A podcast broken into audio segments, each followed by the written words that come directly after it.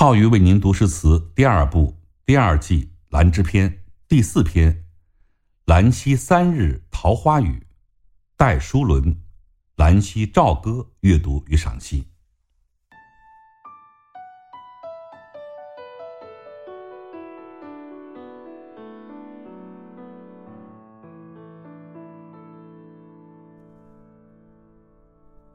凉月如眉挂柳湾。月中山色镜中看，兰溪三日桃花雨，半夜鲤鱼来上滩。《兰溪棹歌》是唐代诗人戴叔伦创作的名篇。此诗描写了春夜兰溪江边的山水美景和渔民的欢乐心情。全诗共四句。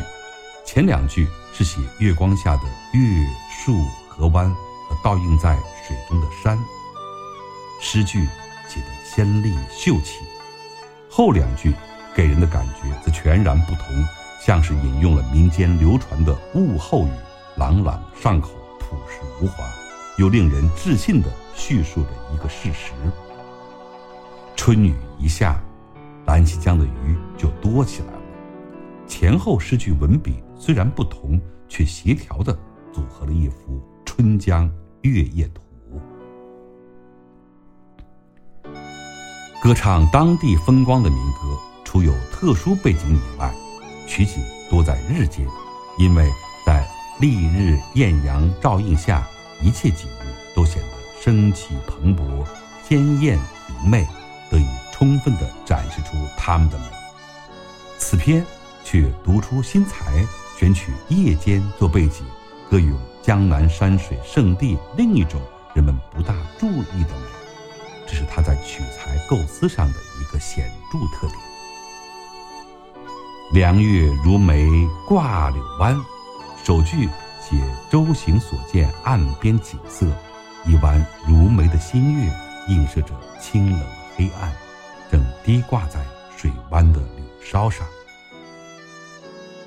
雨后的春夜，月色显得更加的清长。时值三月，柳条已经垂缕披拂，梅月新柳相映成趣，赋予清新之感。月中山色镜中看，此句转写水色山影。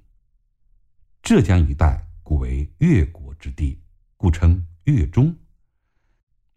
山色镜中看，描绘出月中一带水清如镜，两岸秀色镜映水底的美丽图景。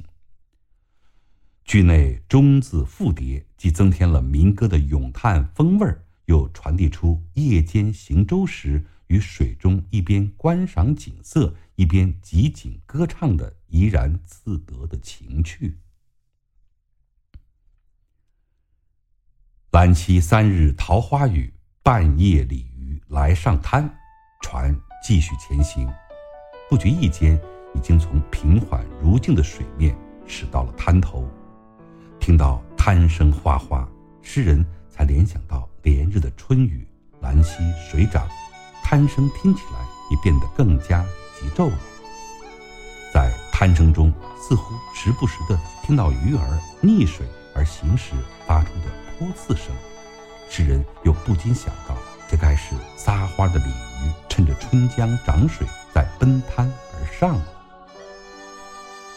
南方二三月间桃花开时，没有绵绵春雨，这种持续不断的细雨能使江水上涨，却不会使水色变浑，所以次句有水清如镜的描写。